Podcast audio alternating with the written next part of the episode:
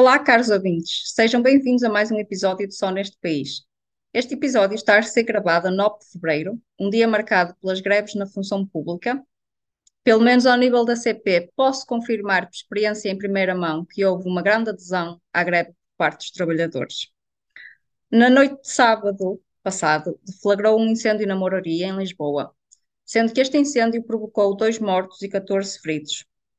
O resto do chão em questão era habitado por 22 pessoas, todas elas eram imigrantes. No episódio anterior falámos do problema da habitação em Portugal. Arrendar um T1 em Lisboa custa, salvo raras exceções, mais de 700 euros por mês. O salário mínimo nacional é de 760 euros. Portanto, a minha primeira questão vai ser dirigida ao João. Um, e queria perguntar-lhe o que é que ele acha que está na origem deste problema que foi exposto claramente pela trágica morte de duas pessoas. Um, não é normal morarem 22 pessoas na mesma casa, a não ser que seja um palácio, e não era o caso. E que tipo de medidas é que defendes para apoiar os setores mais vulneráveis da sociedade, como estes imigrantes, no acesso a uma habitação digna? E também tendo em conta que não pode ser uma solução a longo, médio prazo, uh, porque como estes 22 imigrantes, existem uh, muitos mais. Olá aos dois e olá a quem, nos, a quem nos ouve do outro lado. É, é um prazer estar aqui de volta mais esta semana. Uh, e de facto, como tu dizes, este é um problema que tem, acho eu, várias dimensões. Eu acho que nós temos que reconhecer que Portugal, mesmo internacionalmente, tem, tem tido uma boa estratégia de acolhimento de, de migrantes. Uh, os planos que tem desenvolvido vão muito nesse sentido, mas não podemos deixar de reconhecer que há hoje, uh, em Portugal, começa a sentir aquilo que talvez outros países já sentissem em, em, em outros momentos, uma maior pressão de fluxos migratórios, de uh, outros países que tradicionalmente não eram uh, os países de proveniência de algum, de, de, de, das comunidades migrantes que procuravam Portugal para viver, e que há uma necessidade clara de fazer um reajuste, quer nos planos, quer nas políticas de, acolhimento, e que a situação económica uh, que é vivida no país, sobretudo no problema que tu tocaste na tua introdução, que é a dimensão da habitação, é claramente um, um, problema que se junta a todos os outros problemas que, esta, que este fenómeno eh, já traz na sua dimensão de acolhimento, na sua dimensão de ter uma política uh, específica direcionada para, para as pessoas que procuram Portugal para, para viver e para trabalhar. Dito isto, uh, eu acho que há de facto nós já falámos, discutimos isso a semana passada.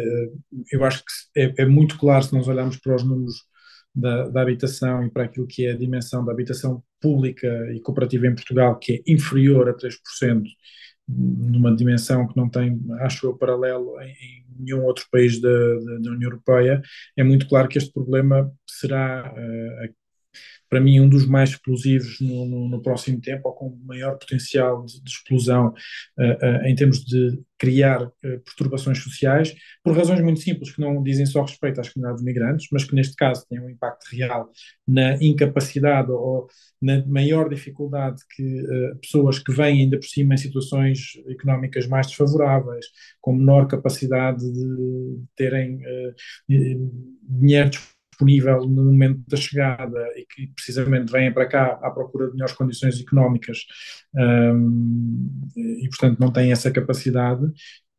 Claro, vêm-se confrontados com este problema e, portanto, não têm capacidade de, de, de lhes dar resposta, mas estes problemas uh, são transpostos e são transponíveis também para, para as pessoas que já cá vivem, nomeadamente para, para, os, para para os estudantes. Eu penso claramente no caso de pessoas que não são de, de, de, Lisboa ou do Porto ou de grandes cidades, o Algarve também é um caso em que essa pressão existe de uma forma muito acentuada, eh, e a forma como o peso da habitação tem hoje em dia um custo até superior ao das propinas, até superior ao do, ao do custo de, de, de, do pagamento das propinas, e que faz as famílias, os agregados familiares, considerarem ou considerarem as suas capacidades de continuarem a suportar os estudos de, dos, seus, dos seus filhos e uh, todo o impacto que isso tem uh, associado.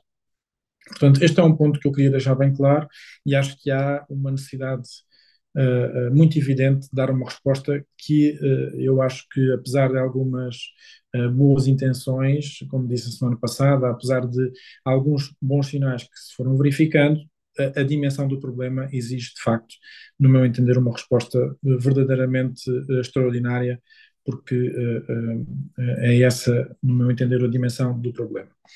Mas se me permites, não sei se querem falar já disto, mas, mas se me permites, eu acho que há um, um tema uh, incontornável também à volta desta, desta questão.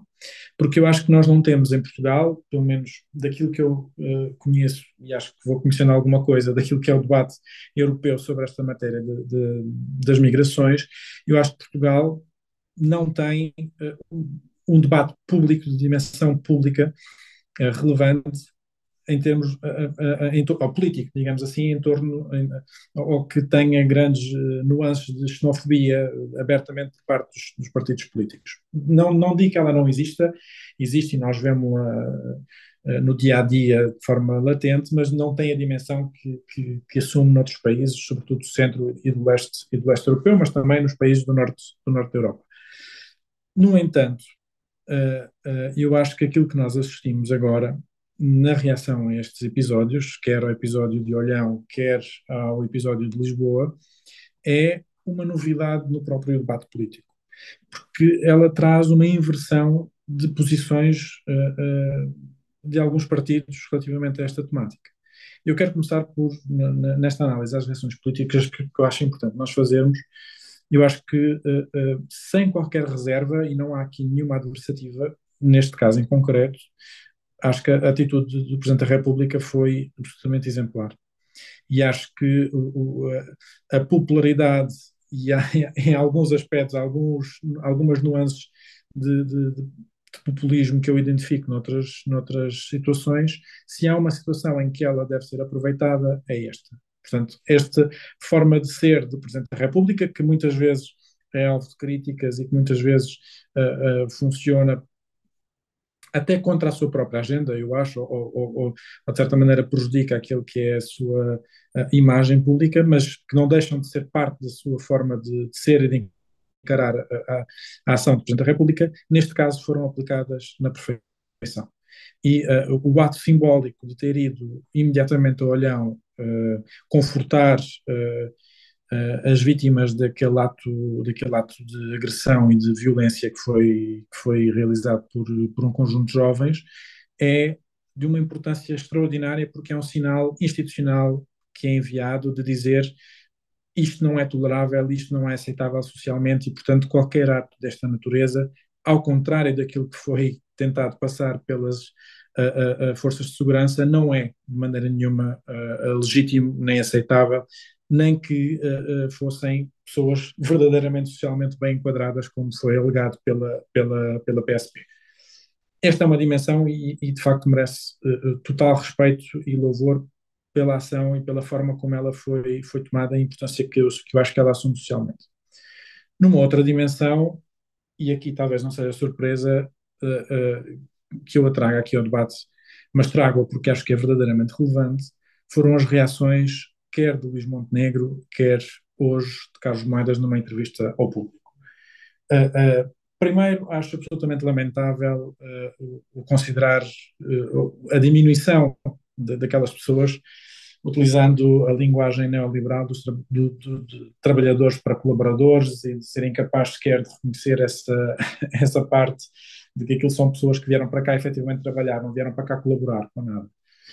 Um, e depois a, a, a, lógica de que foi, não foi um episódio uh, isolado, porque foi agora também reiterado na entrevista que hoje saiu no público de, de Carlos Moedas, a ideia de alterar a política de imigração portuguesa para criar, para, para, para fazer coincidir com, com a visão australiana uh, do Reino Unido, etc., de criar contingentes especiais uh, de imigração, parece-me um erro tremendo da parte de, de, do PSD, é uma sequência desnecessária a, a uma visão que encontra eco na Europa, noutras forças noutras, e noutras, uh, uh, noutros partidos políticos, mais à direita da, da, família política do Partido Social Democrata, e uh, causa-me bastante preocupação, porque, infelizmente, e como eu tenho vindo a, a, reiterar nos últimos programas, acho que se enquadra verdadeiramente num sinal muito claro de que o centro-direita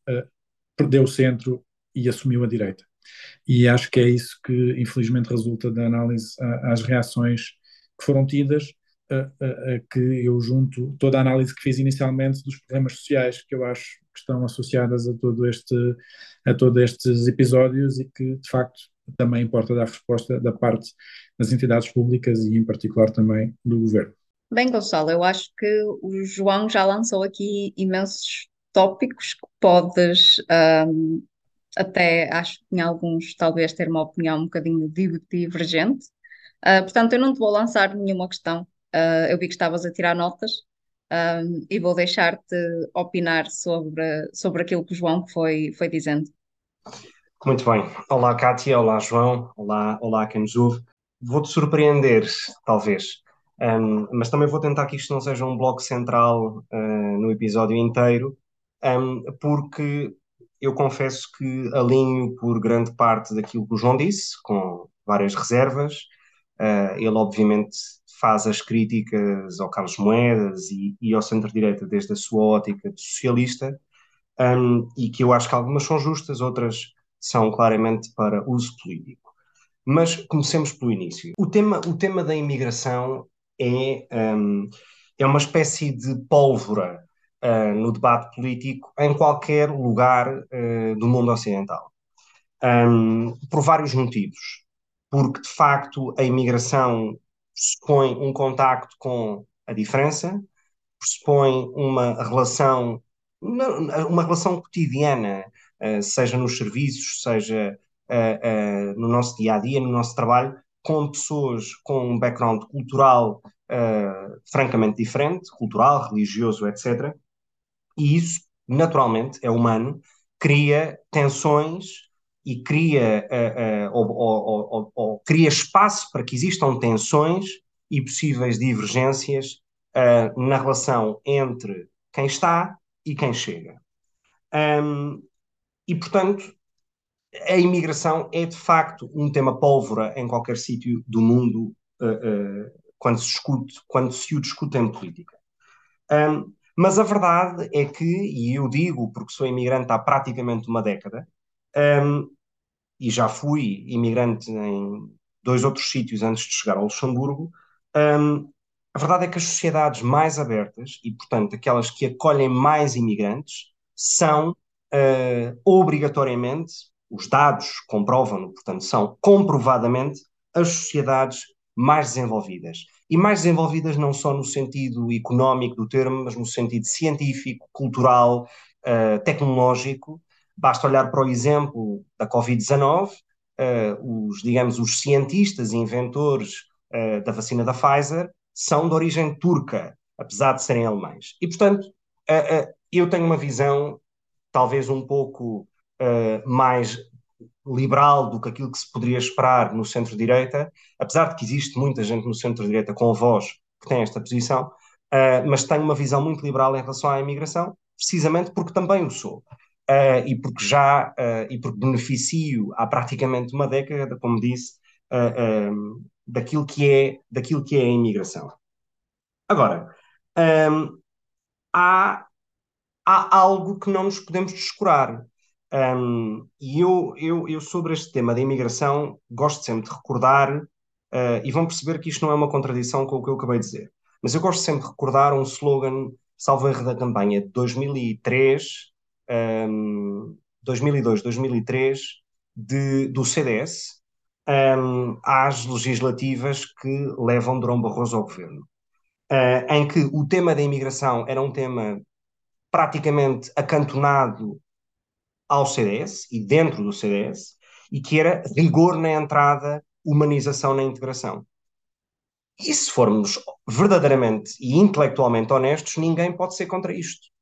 Porque, de facto, não há nada que se peça a nenhum outro país que seja ter uma integração verdadeiramente humana. E ter uma integração verdadeiramente humana é não permitir que duas dezenas de pessoas vivam uh, em meia dúzia de metros quadrados. E, portanto, quer dizer, é, é, é tão simples quanto isto. E este exemplo da moraria, que não, certamente não é um caso isolado, infelizmente, há certamente mais morarias dentro da moraria e fora da moraria em Lisboa. Este exemplo revela uh, um fracasso total uh, do Estado enquanto entidade fiscalizadora. E noutras regiões do país, nós assistimos e noutras regiões do país, a, a, o caso de Odmira, que está, está na memória Outro, de todos Exatamente, exatamente. E, portanto, esta, esta, esta ausência do Estado neste seu papel essencial, que é o da fiscalização, é uma falha muito grave. E a verdade é que, se nada for feito de diferente, mais morarias vão acontecer. Uh, e mais vezes veremos o Presidente da República, neste caso, a ir a Olhão, uh, a ir abraçar imigrantes. Neste caso, porque foram, uh, foram agredidos mim pouco me interessa se são jovens ou idosos ou o que seja, foram agredidos por criminosos. É disso que se trata. Um, e, portanto, é de facto essencial pensar a imigração, que tipo de política de imigração é que o país quer ter, e Portugal, nesse aspecto, eu concordo com o João, tem sido um exemplo, mas também tem sido, uh, de alguma maneira, uh, um, eu não diria protegido, mas tem, não, tem passado um pouco ao lado das vagas de imigração que têm existido noutros países da Europa, nomeadamente na, nos países que têm ligação direta ao Mediterrâneo, porque de facto nesses países é onde temos visto reações mais uh, drásticas, mais violentas, também associadas a ataques de terrorismo, etc., eh, que, uh, que decorrem precisamente dessa imigração. E, portanto, como Portugal tem sido, de alguma maneira, digamos, passado um pouco à margem desse tipo de fenómenos, eu, eu gosto pouco, quando acontecem este tipo de situações, que se faça uso político e abuso político, ou seja, aproveitamento político, seja de um lado, seja do outro, neste tipo de questões. Uh, porque, de facto, não é com uh, mensagens proclamatórias, seja do Presidente da Assembleia da República, Augusto Santos Silva, ou de André Ventura, se vai encontrar uma solução para um problema que deve ser, como foi nos anos 90 para a droga um problema de consenso nacional, ou uma questão que deve chegar por consenso nacional. Um, e, portanto, necessariamente consenso entre PS e PSD. E digo isto, ou seja, eu coloco André Ventura e Augusto Santos Silva no spotlight deste, desta, desta minha intervenção, porque não é possível uh, uh, uh, criticar André Ventura por utilizar a miséria destas pessoas para fazer chicana política, como não pode ser admissível permitir que o Presidente da, da Assembleia da República, segundo a figura do Estado, utilize este drama para fazer igual chicana política. Porque não, ou seja, um homem que está há décadas uh, no poder ou na órbita do poder vem agora dizer que precisamos de habitação digna.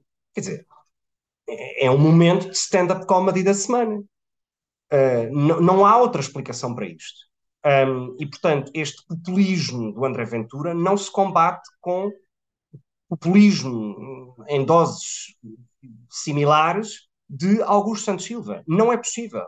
Se quer ter um papel neste debate, que faça como o próprio Presidente da República, que muitíssimo bem não perdeu tempo, foi para o Olhão uh, uh, uh, demonstrar simbolicamente de que o que aconteceu àquelas pessoas não é correto na sociedade portuguesa, não é admissível na sociedade portuguesa. Ponto. Um, e, portanto, um, eu gosto pouco, ou mesmo nada, de políticos que utilizam a imigração para fins políticos uh, e, e, de aproveitamento político uh, miserável. Não, não, não, não encontro outro termo para isto. E, portanto, aquilo que Marcelo fez foi uma, um verdadeiro exemplo vivo de educação cívica para todo um país, uh, e muito bem, e que não se vê noutros agentes políticos, nem em Augusto Santos Silva, uh, nem em André Ventura, nem em um, Luís Montenegro. Porque não se trata um assunto tão sério como este, e eu aí concordo com o João, tratando estas pessoas como colaboradores. Ah, perdoem-me, uh, as coisas chamem, utilizem termos corretos para a língua portuguesa é tão rica, mas utilizem os termos reais e corretos para tratar as situações como elas são. E aquilo que Luís Montenegro disse é é lamentável, porque não se tratam estas pessoas como colaboradores. Um, finalmente, uma mensagem para, para, para o comentário que o João fez sobre, sobre o próprio Carlos Moedas. O Carlos Moedas, na entrevista que dá, não fala de coisas, fala, fala de um procedimento muito mais concreto. E talvez o problema que ele tenha tido é que foi demasiado voluntarista em eh, eh, propor um modelo de imigração, um, um, propor um modelo de imigração que está fora do seu alcance ou do seu scope de trabalho, no fundo. Fa não está, não é parte das competências de uma Câmara Municipal fazer política de imigração. Um, e, portanto, esse talvez tenha sido o problema. Um, agora, a verdade é Portugal precisa de imigração, Uh, nem só para um. É, ou seja, precisa, porque há um tema de sustentabilidade da segurança social por detrás disso, mas depois há um lado sociocultural que eu acho que enriquece qualquer sociedade quanto mais aberta for. Um, e, portanto, uh, políticas restritivas de imigração, normalmente o que resultam é na marginalização de um número igualmente significativo de imigrantes que entram de forma ilegal, que vivem à margem do sistema, que vivem, uh, uh, uh, digamos, nas traseiras de um país. Um, e, portanto, eu não consigo acreditar e eu não acredito num país dessa maneira. E por isso eu acho que Portugal, nesse sentido, tem tido ou tem servido de exemplo, quando, por exemplo, quando, por exemplo, e eu acho que isto é uma medida de consenso nacional, não ouvi ninguém criticar, mas, enfim, admito que, que existam pessoas que não concordam com o modelo, mas eu acho que é um modelo que faz sentido, que é um imigrante que, mesmo que esteja numa situação de ilegal, uh, não pode ser recusado uh, uh, ser tratado no Serviço Nacional de Saúde, por exemplo. Eu acho que isto é da humanidade mais básica que se pode pedir a qualquer tipo de sociedade moderna, liberal, ocidental. e, portanto, eu acho que Portugal tem medidas que fazem sentido nesta questão da imigração, falha redondamente, como se viu neste exemplo da moraria, na questão da, uh, uh, da fiscalização das condições de vida em que muitas destas pessoas vivem.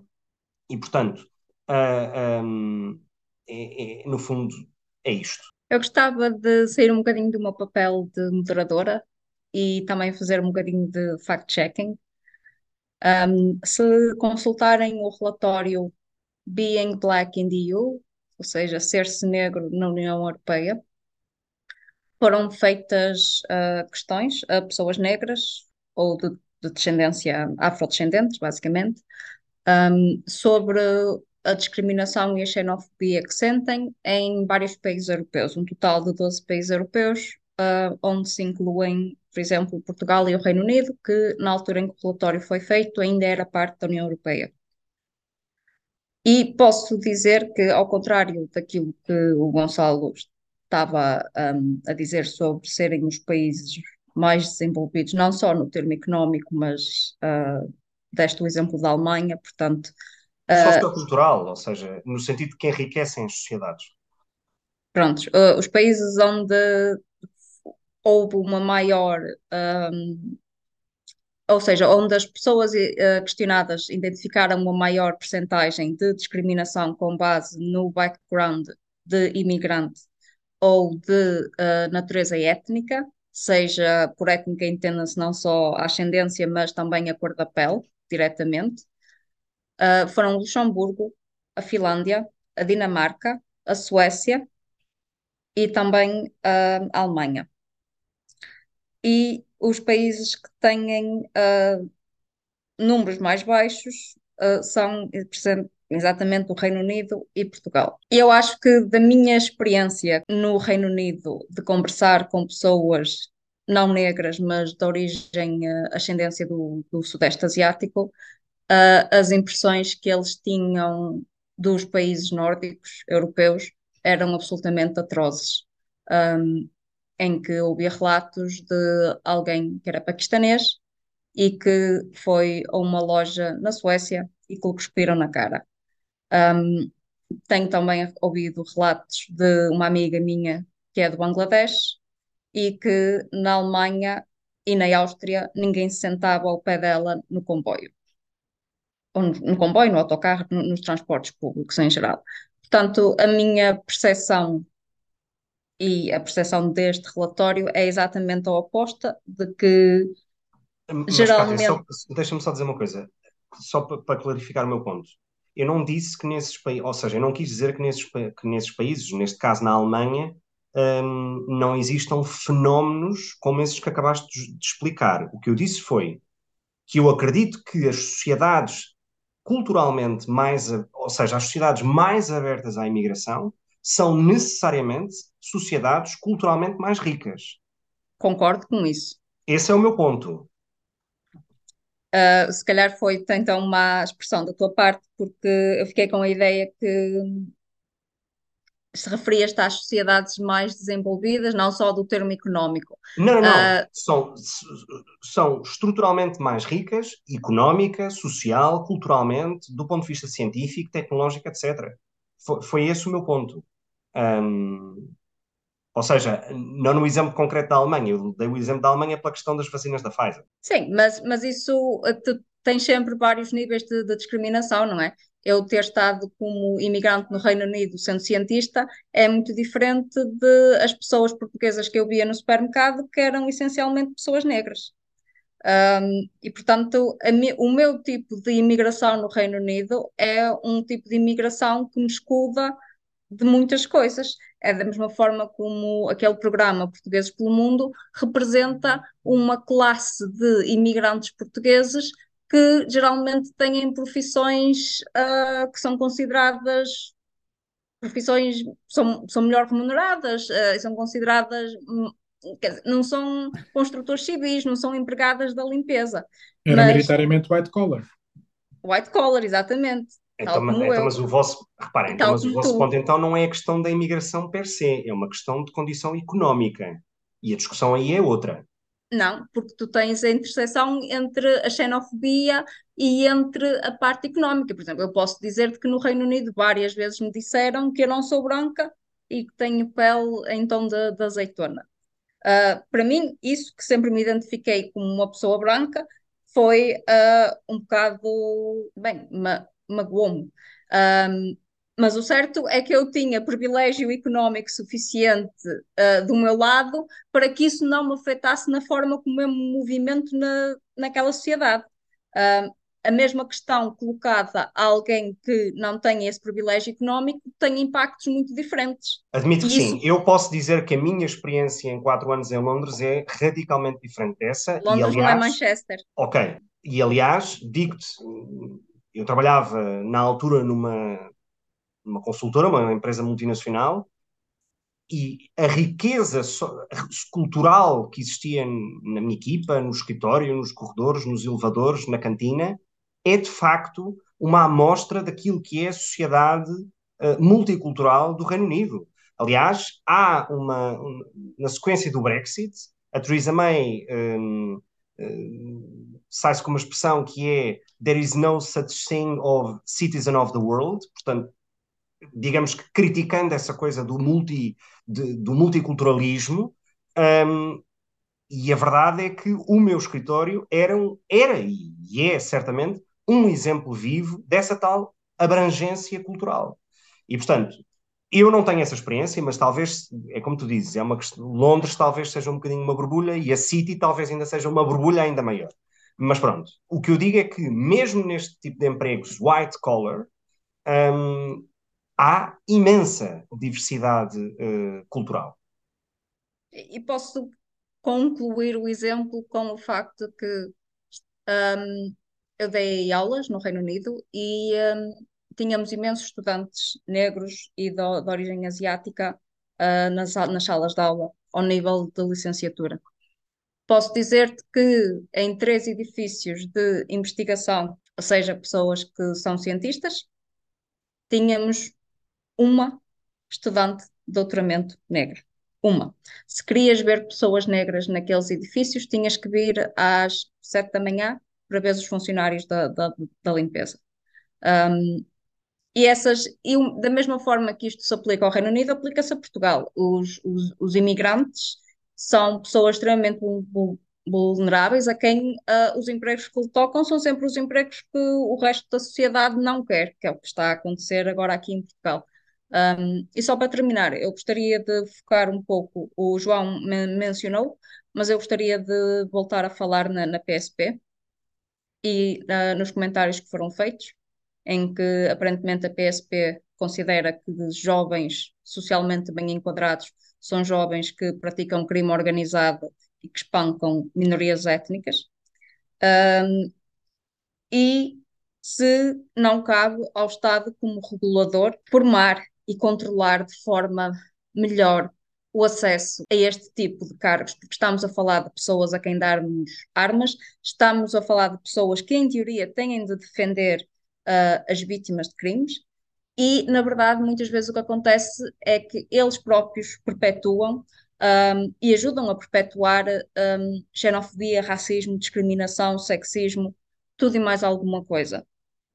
E se quem está ou quem é suposto dar o exemplo não dá, então tudo o resto que vem aí abaixo um, há de ser muito pior. Deixa-me deixa só acrescentar uma coisa, eu concordo contigo em relação àquilo que acabaste de dizer, uh, e eu sou uma pessoa que nutrou um enorme respeito pelo trabalho da, das forças de segurança, acho que toda a gente, mas de facto não, não acho admissível que se continuem a ter declarações públicas uh, com esta dimensão norm, normalizadora de comportamentos que não são de todo normais. Acho que isto não é aceitável. Tem que ser. Uh, eu já não lembro quem exatamente fez esta, proferiu estas declarações, mas seja quem for, elas não podem ser e, têm que ser imediatamente desmentidas e desvinculadas da posição oficial da, da, da, instituição, porque a posição oficial da instituição não pode ser a de uh, uh, ser conivente com ou, ou, ou, de minimizar a gravidade destes atos uh, pela dimensão social que eles, que eles de facto podem assumir. Mas aquilo que eu ia dizer ainda relativamente à discussão que vocês estavam a ter sobre a, sobre a componente socioeconómica das migrações. Os relatórios de educação da, da, União Europeia, eu já trouxe isto aqui uh, anteriormente, demonstram de uma forma muito evidente que um dos principais fatores de retenção dos alunos nas, nas, escolas, nas escolas públicas, eh, nas escolas públicas europeias, não, não nas escolas públicas, é no ensino, no ensino europeu, é uh, se os pais são de, de, de origem imigrante. Portanto, se, se, se, vem vêm de países externos àqueles onde, onde estão a trabalhar e, e, por consequência, os filhos a estudar, uh, e, acima de tudo, se uh, a mãe tiver menos qualificações ou tiver uh, condições de literacia inferiores àquilo que, àquilo que é a média dos restantes encarregados de educação, e que isso é o fator mais determinante para o sucesso escolar das, das crianças na, na, no ensino na Europa. E, portanto, obviamente que esta dimensão uh, eu estou de acordo com aquilo que vocês disseram, que obviamente há, uh, e sobretudo tanto nós integrados num espaço comunitário aberto que privilegia estas trocas, há imigração e imigração.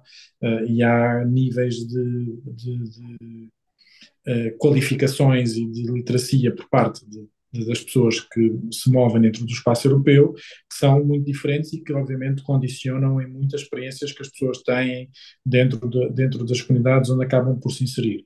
Mas não há dúvida de que, quando nós estamos a falar na perspectiva destes imigrantes uh, que chegam agora a Portugal, sobretudo do sul da Ásia, que vêm de condições económicas muito precárias, com níveis, alguns deles, níveis de qualificações muito reduzidos e à procura de uma, de uma escapatória uh, que em tudo tem paralelo com aquilo que foi o movimento dos portugueses nos anos 60 uh, uh, em direção ao, ao, centro da Europa, as estratégias de integração destas pessoas têm que ter isso em conta, têm que ter estas condições de partida de origem em conta, porque as estratégias têm que ser direcionadas e têm que endereçar de uma forma muito clara estes problemas. Uh, voltamos ao velho clichê, ao velho chavão.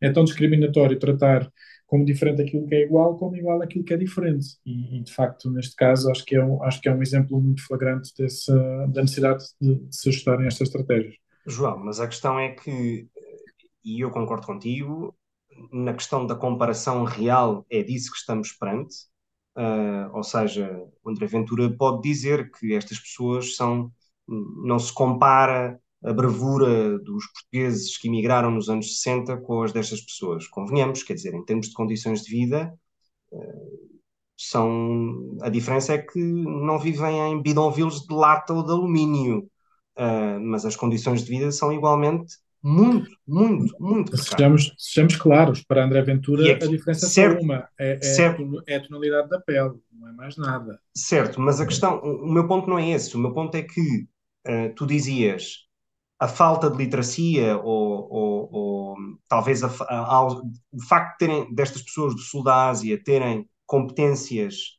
muitas delas uh, baixas, em termos de educação, de experiência profissional, etc., e porque, no fundo, são migrantes económicos, grande parte deles, alguns também migrantes do clima, mas isso é outra questão.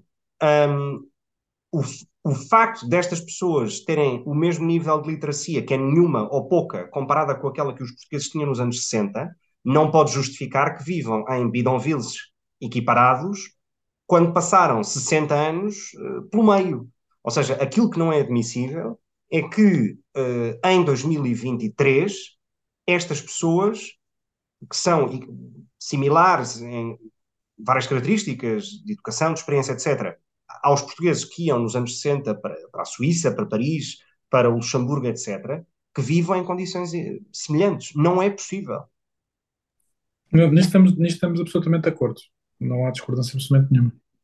Eu acho que o que resume isto é que aquelas pessoas são pessoas como nós um, e merecem do bom e do melhor, tal como nós.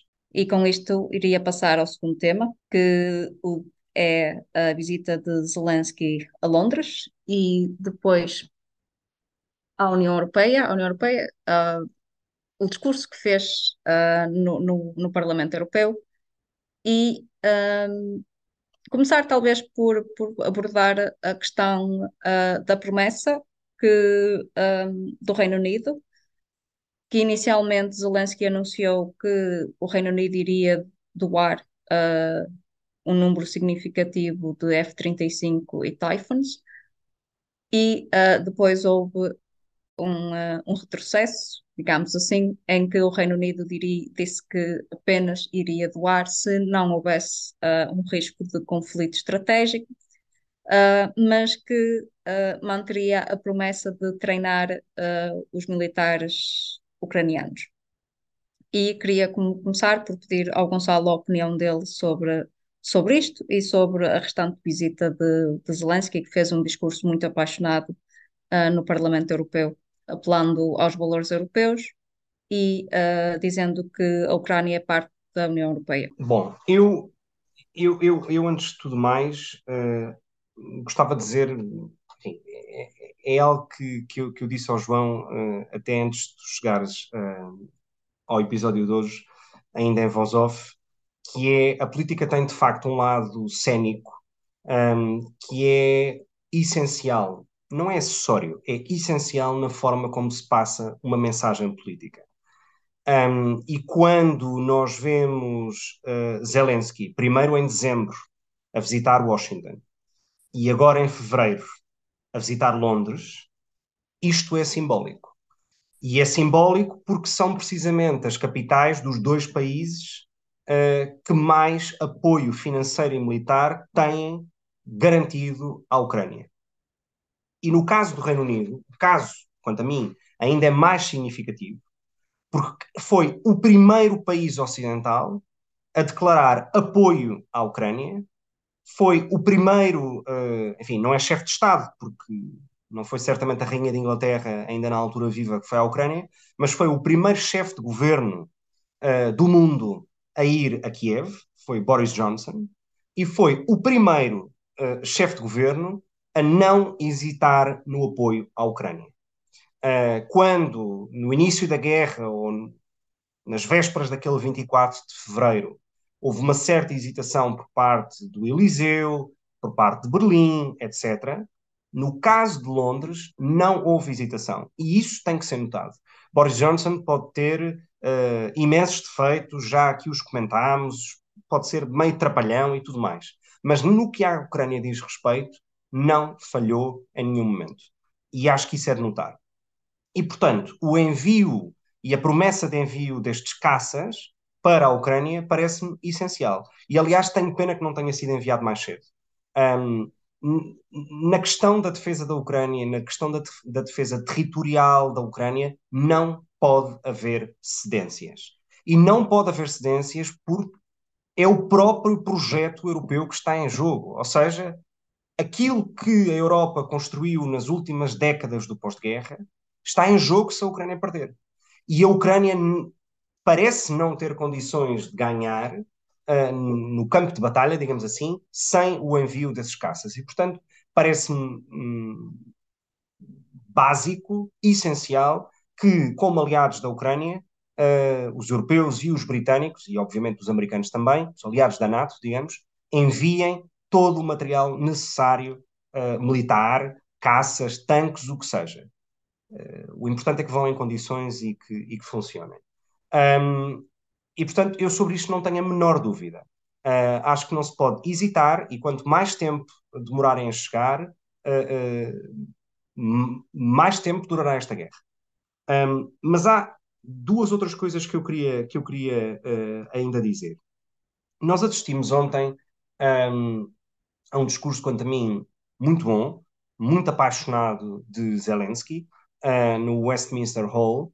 Um, e o facto de ter sido naquele preciso lugar é em si um sinal político. Uh, eu fui ver, porque não sabia, portanto, fui procurar uh, uh, quantos chefes de Estado já tinham discursado naquele lugar naquele lugar que foi o lugar que serviu para, para, para parte das cerimónias fúnebres de Isabel II no final do ano passado, enfim. Um, e, e, e, tinha curiosidade de ver quantos chefes de Estado é que já tinham feito o que Zelensky fez ontem. E foram três. E os três falam por si. Primeiro, De Gaulle. Segundo, Mandela. E terceiro, Barack Obama.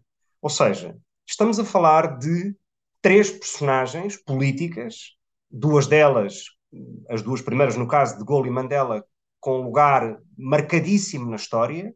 Uh, Obama também, à sua maneira, por ser mais recente, é mais difícil fazer essa avaliação, mas certamente Mandela e De Gaulle têm um lugar primeiríssimo na história, e isto prova que Zelensky também traz o seu lugar. Um, e, portanto, aquela simbologia daquele lugar, uh, daquele, da, daquela entrada do Parlamento britânico, um, todos os deputados de pé, os lords de pé, quer dizer, tudo aquilo uh, uh, mostra algo essencial, que é os britânicos estão com os ucranianos, não falharam em nenhum momento desde o início, e isso é uma prova que deveria servir uh, um, de exemplo uh, a alguma hesitação que muitas vezes temos visto por parte da União Europeia e do Conselho Europeu. Porque, do mesmo modo que a simbologia vale para Zelensky, também vale para os líderes que se, se reúnem com Zelensky. Hoje, Orbán foi o único que não bateu palmas a, a, a Zelensky. E isto também é um sinal político um, importante quanto a mim. Uh, e finalmente termino com uma, uma, uma crítica um, a uma certa, a uma certa um, excitação, acho que é o melhor termo para o definir, sobre a rapidez da, da alegada ou da, da vontade da entrada da Ucrânia na União Europeia. Eu acho que acelerar um processo já de si muito complexo, muito burocrático e que demora anos, um, pelas circunstâncias especiais, não deve acontecer. Sobretudo pelas circunstâncias especiais. Ou seja, um país em guerra não tem condições de entrar na União Europeia, não tem condições de cumprir os critérios de Copenhaga. Qual é o lugar que a União Europeia ocupará ou que tipo de mensagem é que a União Europeia passará àqueles países que estão na lista? Ou seja, eu percebo que as condições são as que são, um, e todos queremos, ou pelo menos eu quero que a Ucrânia uh, faça parte da União Europeia, mas não, não é assim que se faz. E acho que todo este discurso político de ver quem chega primeiro entre os líderes europeus no, uh, no apoio à Ucrânia, à adesão à União Europeia, é igualmente cénico. Um, só que além de cénico, é cínico porque não vão poder cumprir Uh, ou então, se cumprirem, e aqui eu vou citar um socialista, uh, o Pedro Delgado Alves, que no outro dia dizia: ou então, se isto acontecer, vai ser uma fachada, vai ser uma, um, um, mero, um mero ato administrativo, porque não vai ter real integração de facto. E eu acho que passar essa mensagem primeiro aos ucranianos, depois aos países que estão na lista de espera e depois aos europeus, digamos aos cidadãos da União Europeia, é uma má mensagem quando não vai ser possível que se concretize nos termos em que está a ser vendido. E eu acho que isso politicamente é muito perigoso. João, tu que tens um lugar privilegiado entre nós no Parlamento Europeu, uh, como é que viste o discurso de, de, de Zelensky? Não, não tenho nenhuma discordância assim muito profunda com aquilo que, que o Gonçalo disse.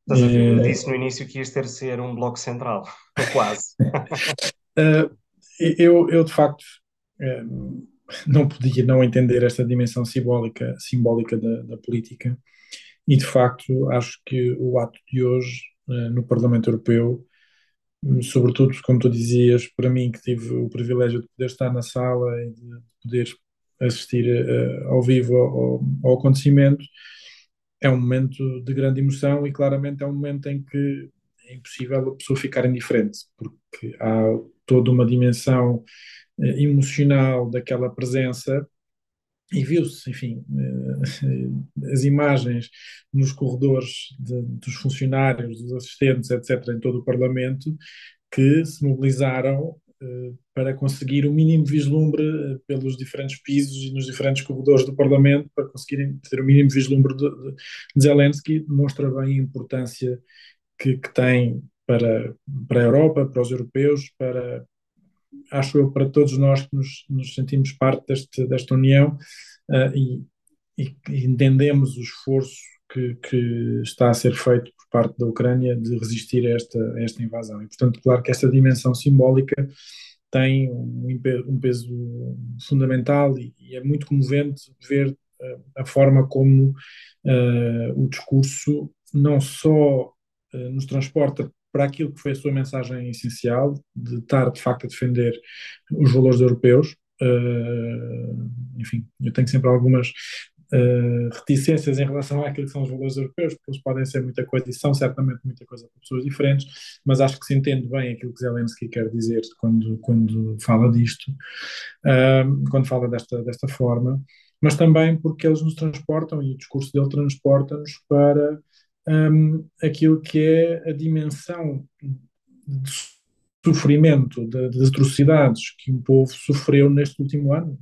Estamos quase a completar um ano desde que a Rússia decidiu uh, entrar pela Ucrânia adentro sem apelo nem agravo. Uh, e, portanto, uh, como eu dizia, tra somos transportados para a dor e para o, para o sofrimento de um povo que passou por coisas que nós há um ano não imaginávamos uh, poderem uh, estar a acontecer em território, em território europeu. Esta é uma primeira parte, eu acho que de facto, uh, tendo assistido isto a poucos metros de, de distância, é, é, particularmente emocionante.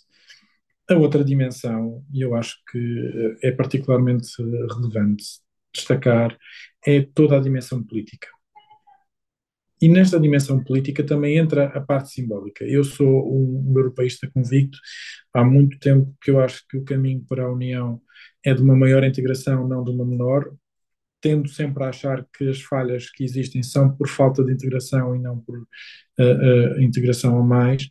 Enfim, depois poderíamos fazer um programa específico só sobre isto, sobre como melhorar essa integração, mas, mas uh, a minha convicção é que essa integração deveria ser aprofundada. Um, e, portanto, eu não posso deixar de assinalar como positivo o ato de a União Europeia quebrar a sua tradicional abordagem métrica de ver coisas de regra e esquadra se cumpre os critérios ao milímetro para tomar uma decisão política, que eu acho que é aquilo que um projeto como a União Europeia também tem de ser.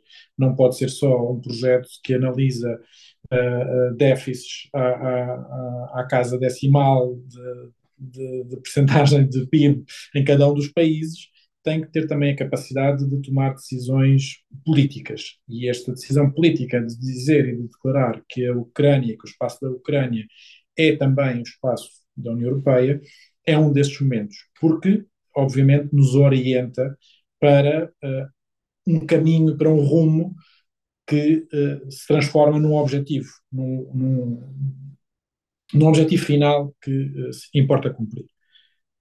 Mas depois temos a outra parte, e eu acho que a outra parte também é muito importante, e é a parte pragmática de que, de certa maneira, choca com aquilo que também é o passado de, de, da própria União na gestão das suas, dos seus alargamentos e da adesão de países terceiros. Eu acho que é quase, enfim, custa-me que haja alguém a tentar contrariar esta, esta ideia, eh, que a Turquia, de facto, teve um processo de radicalização e de, de, entrar numa lógica de alianças uh, extra-europeias, nomeadamente com a Rússia, que derivam muito da incapacidade que a União teve de criar pontes e de cumprir, de facto, uh, uh, promessas ou expectativas que foram sendo criadas ao longo dos tempos com a Turquia.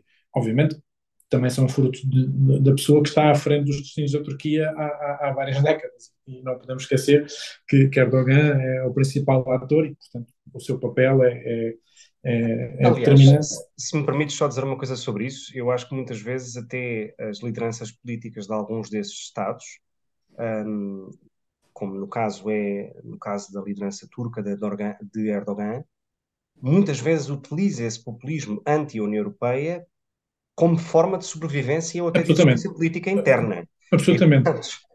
E, era isso que eu ia dizer, é precisamente, eh, não é, se calhar para ser mais preciso, é, é esta, este incumprimento das expectativas ou incapacidade, ou, ou se calhar nunca foi suposto ser cumprido, uh, uh, esta verdadeira aproximação da Turquia à União e vice-versa, foi claramente utilizado e empolado por, por, Erdogan para alimentar a sua popularidade e para criar outro tipo de alianças e dessa forma uh, manter-se manter, no poder. E também então, utilizado no Brexit, um, em que um dos argumentos era que a Turquia ia juntar-se à União Europeia e claro. vinha uma invasão de muçulmanos. Claro. E, e neste aspecto, permitam-me puxar um bocadinho a brasa à minha sardinha, eu acho que uh, perante os uh, clamores, de certa maneira, excitados, entusiasmados de, do pedido de adesão da, da Ucrânia à União Europeia para amanhã, eu acho que António Costa tem tido uma postura de bastante razoabilidade e de bastante sensatez na gestão das expectativas e na forma de encarar o processo de adesão da, da, Ucrânia à, à, União. Porque era, eh, o Gonçalo roubou-me verdadeiramente as palavras da boca, que é todo este processo. Primeiro que tudo, a Ucrânia é um país que está em guerra. A guerra não terminou ainda para mal dos nossos pecados e, portanto, a guerra continua em curso. E isto significa que, eh, acho eu, seria muito difícil encetar processos desta natureza num território que está ainda uh, uh, sob ameaça, sob ataque, sob invasão. Depois vem o processo posterior, que é o processo da reconstrução. E eu não tenho dúvidas que a União terá que jogar um papel fundamental neste, neste processo. Mas olhemos para aquilo que é o próprio quadro institucional da União atualmente e as dificuldades que já existem, e o Gonçalo, de facto, uh, realçava muito apropriadamente o facto de Orbán ter sido o único a não, a não aplaudir Zelensky no discurso que fez no Conselho. Que é, mais uma vez, demonstrativo da forma como, como a Hungria de Orbán se isolou de, de, do resto dos, dos, países, dos países europeus. Mas nós já... contrariamente, contrariamente a Meloni, que aliás terá um, um encontro paralelo com Zelensky. Isto também diz muito sobre, sobre a extrema-direita e as extremas-direitas. Não defendas Meloni que ainda te vais arrepender. E olha que isto fica gravado. sobre o tema da Ucrânia tem sido irrepreensível. Um, eu, eu, subscrevo a, a visão da Cátia. Uh, mas a verdade é que sobre o tema da Ucrânia tem sido absolutamente irrepreensível. Certo, mas só para concluir. Para, eu sei que custa a muita esquerda admiti-lo, mas isto é um facto. Bem, o tempo, o tempo dirá. Mas um, só para concluir e para não, e para não perder. Um, esta ideia de que uh, é possível, ou, ou, de certa maneira poderia ser possível, que a Ucrânia de hoje para amanhã se uh, transformasse ou se tornasse membro da União Europeia. Há propostas variadas, até de, de, de permitir que a, Ucrânia, que, que, a Ucrânia seja já observadora nas próximas eleições europeias em 2024, ter não deputados eleitos, mas deputados observadores, seja lá o que isso for, no, no, no Parlamento Europeu, enfim, há várias, há várias uh, uh, propostas que vão sendo avançadas. Cria expectativas que serão certamente fraudadas a três conjuntos de países e de pessoas.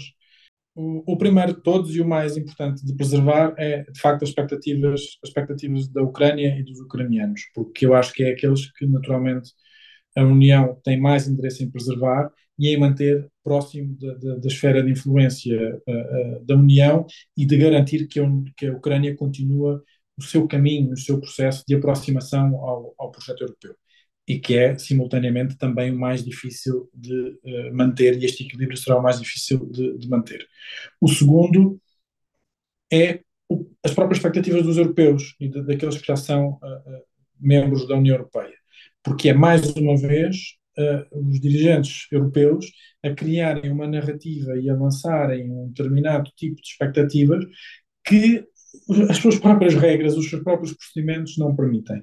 Nós tivemos, eh, eh, ainda há pouco tempo, em 2019, nas eleições europeias, eh, criou-se a ideia na cabeça das pessoas de que o candidato à Comissão Europeia seria um candidato escolhido pelos partidos, pelas famílias políticas europeias e que resultaria desse processo de debate e de vitória dinâmica eleitoral das eleições europeias, quando claramente as regras e os princípios princípios procedimentais da, da, da escolha do Presidente, Presidente da Comissão não, for, não são esses, e, portanto, aquilo que acabou por acontecer foi, mais uma vez, a, a escolha de um candidato que não estava na, neste, neste, neste processo do Spitzenkandidat e, mais uma vez, uh, uh, defraudando as expectativas que foram criadas porque uma embrulhada comunicacional e de criação de, de, de, expectativas impossíveis de concretizar levaram a que, mais uma vez, se descredibilizasse todo este processo que até poderia ser um processo interessante e importante.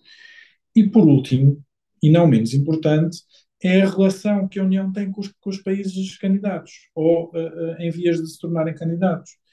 Temos países que estão claramente uh, muito mais acelerados no seu processo de adesão, e eu acho que a Macedónia do Norte é um exemplo absolutamente evidente de, de, de, de um país que está em condições quase optimais para poder integrar o, projeto europeu e continuamos a adiar e a, a, a, ter incapacidade de concretizar esta, esta adesão, porque claramente o projeto europeu, como ele existe atualmente, precisa de, uma, de um impulso de reforma institucional para garantir que o seu alargamento é uh, possível de um ponto de vista prático, de um ponto de vista da sua gestão. Não é a mesma coisa ter uh, uh, um tratado de Lisboa uh, em 2007, quando a realidade era X número de países, quando ele agora está cada vez mais próximo dos 30 e pode inclusivamente até passar os, os 30 países que fazem parte deste projeto, com realidades uh, políticas, económicas, etc., totalmente diferentes.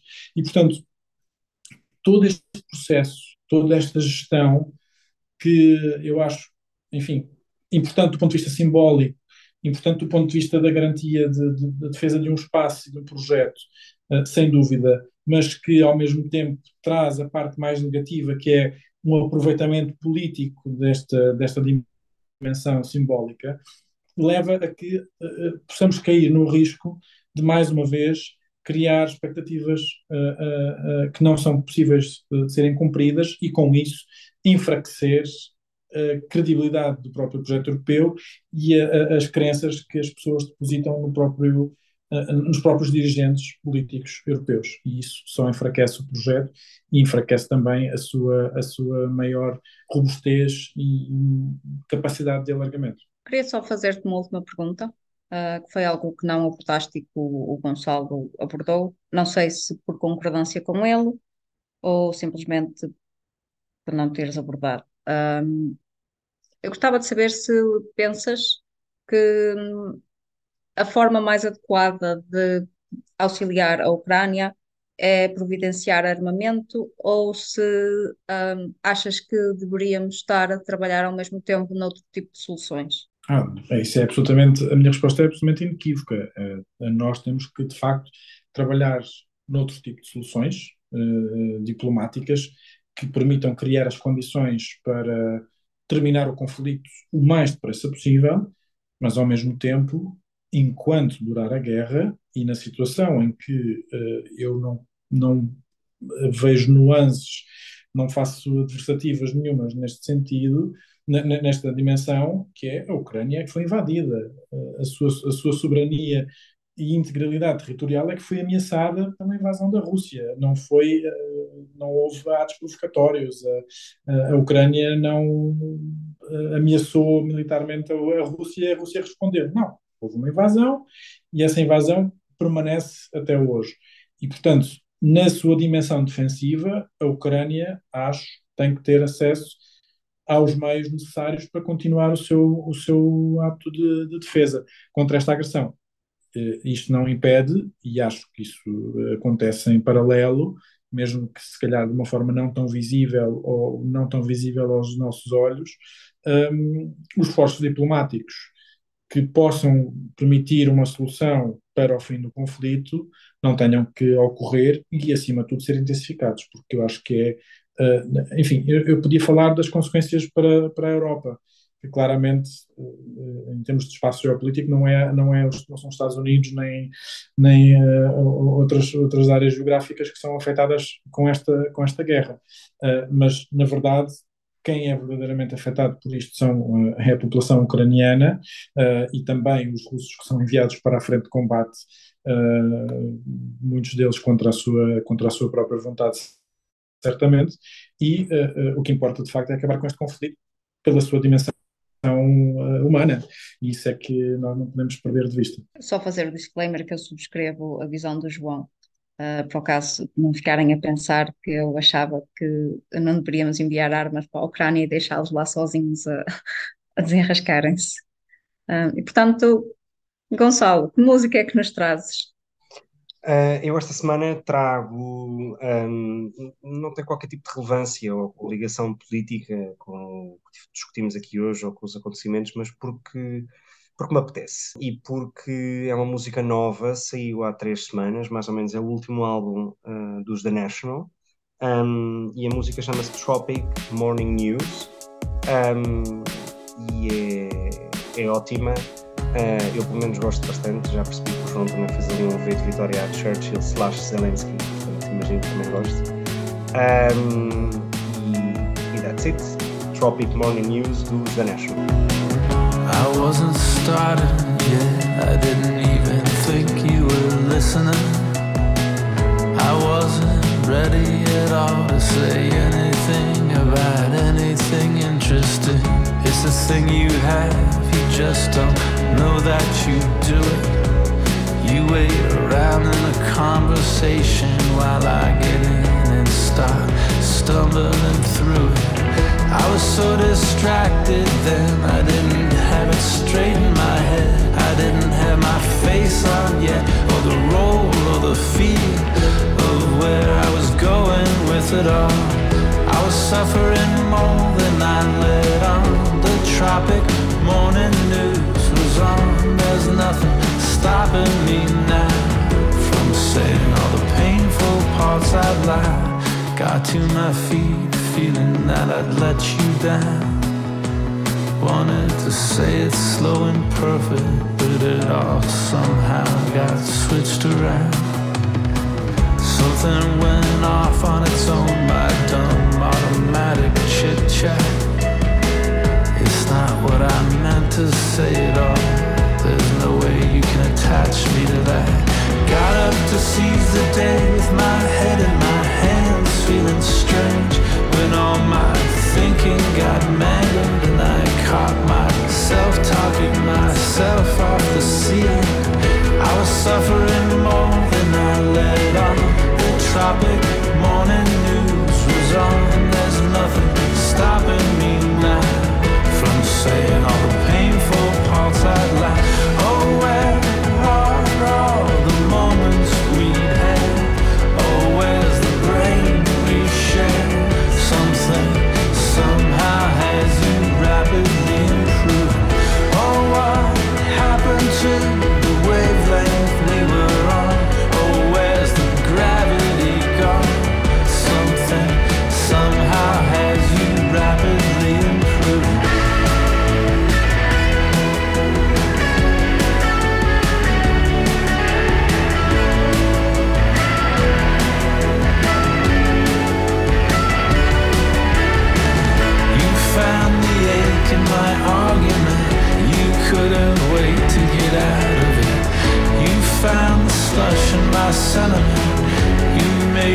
sound so intelligent. You can stop and start an athlete's heart. How do I feel about it? I would love to have nothing to do with it.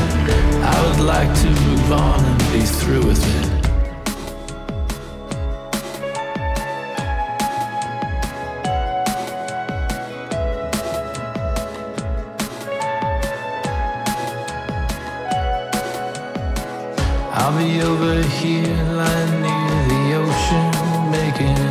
ocean. Let me know if you can come over and work the controls for a while. I was so distracted then, I didn't have it straight in my head. I didn't have my face on yet, or the role, or the feel of where I was going with it all. I was suffering more than I let on. The tropic morning nothing stopping me now from saying all the painful parts out loud. Oh,